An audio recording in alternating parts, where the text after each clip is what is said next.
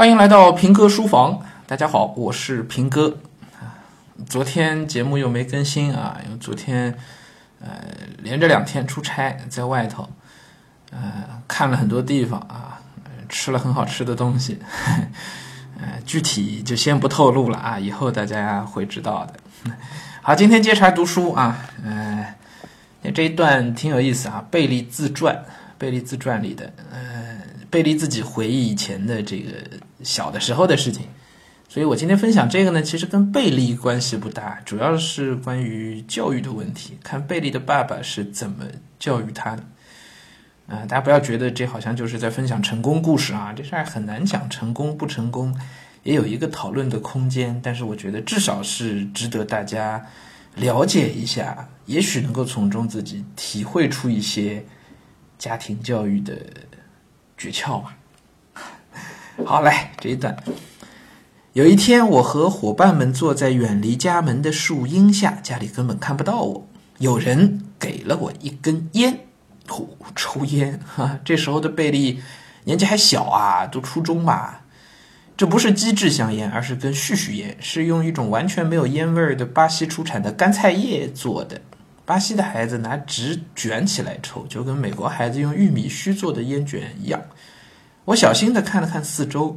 谢勒斯提和安布洛辛纳都确实不在附近，我才鼓足勇气把烟给点着了。这不是我第一次吸烟，但我从来没有把烟吸进去。这一次，我想试试。啊，已经不是第一回了，但是之前都是不过肺的，是吧？吸到嘴里就吐出去。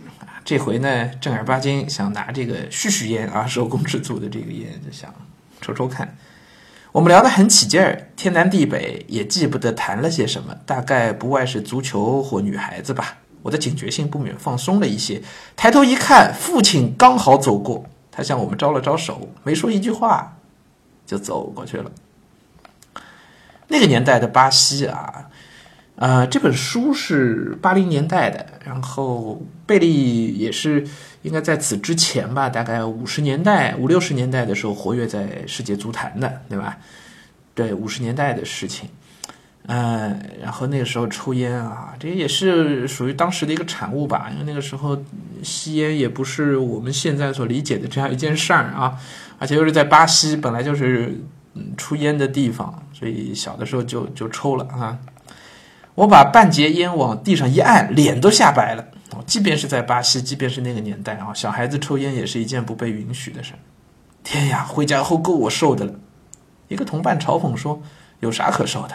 他没看到你吸烟。”另外一个又说：“要是他看到了，现在你也不会坐在这里了，他早就拧着你的耳朵拖你回家了。”他们也说的好像有理。我当然希望他们的乐观看法是有根据的，但我一回到家就明白，不是那么回事儿了。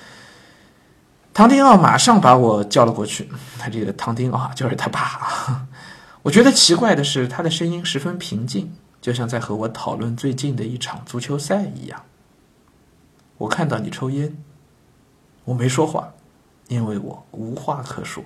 我只是站在他的跟前，东张西望，就是不敢碰他的目光。他一直保持着耐心。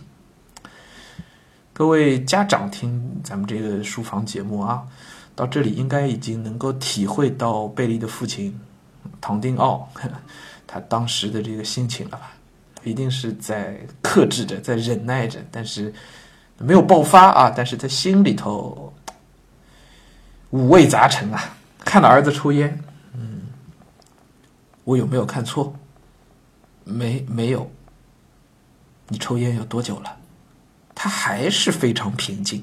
就像是在问我擦皮鞋擦了多久，上学上了多久似的，这是不是暴风雨前的那种宁静？其实读这种文章挺有意思啊。我们看到父母和孩子双方在一个矛盾冲突当中啊，双方不同的心情、不同的想的事情完全不一样，对吧？孩子这个时候是担心被父母责罚，父母这个时候呢也保持着极大的克制。但忍不住是要教训孩子，那一定是不开心的啊！一定是觉得有很大问题的孩子在抽烟，这背后带来的问题太多了。孩子交了什么样的朋友，孩子的健康，孩子的习惯等等等等，天哪，父母肯定是不能接受的。可是到现在都还是平静的。我只吸过几次，几天前。告诉我，味道好不好？你知道我没抽过，我不知道到底是什么味道。我没说正式的香烟我没吸过，只吸过絮絮烟。我也明明知道，讲明了这一点也没用。我不知道，也许没有多大味道。我答的这么笨，本以为他一定会一记耳光打过来，但是他没有揍我，而是把我拉了过去。好像要进行一次朋友间的谈话似的，他伸出一只手抱住我的肩膀，向我解释开了：“你踢球有几分天分，以后也许你会成为一个高手。要是你抽烟喝酒，就踢不好球了，到时候就没有足够的体力在九十分钟之内一直踢出理想的水平。这事儿你自己决定吧。”这段话应该就很值得大家思索一下了啊。我们从儿童心理学的角度来分析的话，这段话其实是完美的捕捉到了孩子当时心里头想要的那个东西，啊，贝里那个时候已经开始在踢球了啊，初中的时候，十几岁啊，他对自己的未来踢球这件事情上是很有期待的，所以，贝利的爸爸很好的捕捉到了这一点，利用这一点去激发了孩子内心的那个主动性，那主动性，因为戒烟不让他抽。你可能是越反对越没用吧，就像孩子我们现在说打游戏一样，你越是哎不让你打，他越是会想方设法的要打，对吧？这是人性当中的东西，就是那种叛逆啊！不让我做的事儿，我越是越是要去做，越禁忌就越好奇啊！所以贝利的爸爸很聪明他应该没有读过儿童心理学，但是他很能把握自己儿儿子的这个心情啊，所以正面的引导跟他说你。如果想踢球的话，那么这是你自己要考虑的问题啊！你要保持体力。然后他伸手从口袋中取出了钱夹子，这夹子又薄又旧的可怜。他打开夹子，我看到里面只有几张皱皱褶褶的票子。他接着说下去：“啊，这第二个点啊来了。但是如果你还想抽烟，最好还是抽你自己的烟，老是讨人家的烟抽，很丢人。你自己买烟。”需要多少钱？透出很多信息啊！一来是家里条件其实并不好，爸爸口袋里没多少钱。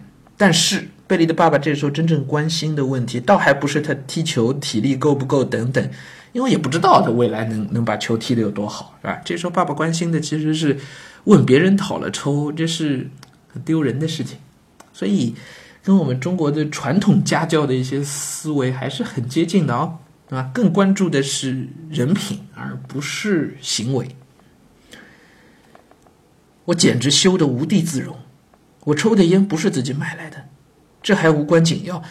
这使我倒联想起许多事情。我似乎见到父亲每星期一，一拐一拐的走上足球场，膝盖肿得像西瓜那么大。我似乎看见他为了养活一家，在毫无怨言的清理便盆、扫地。我两眼凝视着地板，真希望地上开个洞把我吞下去，埋葬我的羞辱。唐丁浩一声不响的看了我很久，又可以从儿童心理学的角度分析了。这个时候是激发起了孩子心里的那种不忍之心啊啊！就他觉得父亲本身没什么钱，然后我抽烟，他还要给我钱，他其实是心疼父母啊，把这种感情也勾起来了。好吧，没事了。为了我们家庭的名誉，你自己的名誉，以后别再讨烟抽了。要买，向我拿钱，我给你。我知道，如果我真的向他要，他是会给的。后来我又好几次想起这次谈话，这次谈话堪称家庭教育当中的典范啊，很值得我们研究、分析、学习。嗯。两个点捕捉的都非常准，一个是激发孩子自己对未来的期待啊，还有一个呢是激发孩子的那种不忍之心啊，对父母的这个心疼，家里条件不好啊，两个点。我知道我的个性，而且在那个年龄，我是容易感情冲动而轻举妄动的。要是他当时狠狠地骂了我一顿，很可能反而会激起我的反抗，今天我便成了一个恶习难改的烟鬼了。当然。还有另一种可能，由于我一直酷爱足球运动，而且知道抽烟对一名职业球员的确有害，因此我可能不致堕落到那个地步。这些都很难说，但是有一件事是可以肯定的：从那一天开始，我一直没有碰过香烟，也从来不想去碰它。嗯，效果的确就显现出来了。啊我知道很多家长都会面临在日常生活当中教育孩子的各类的问题啊，有些事情为什么家长会觉得我怎么跟他说都没有用呢？嗯，双方都有责任吧。嗯，孩子那边的责任很清楚，但是说出这样的话、问出这样问题的家长，有没有从自己身上去找过一些原因呢？也许从贝利的爸爸的这一番话，他所捕捉的这两个点上面，我们可以得到一些借鉴。和参考吧。好，今天的书房就到这里，我们明天再见。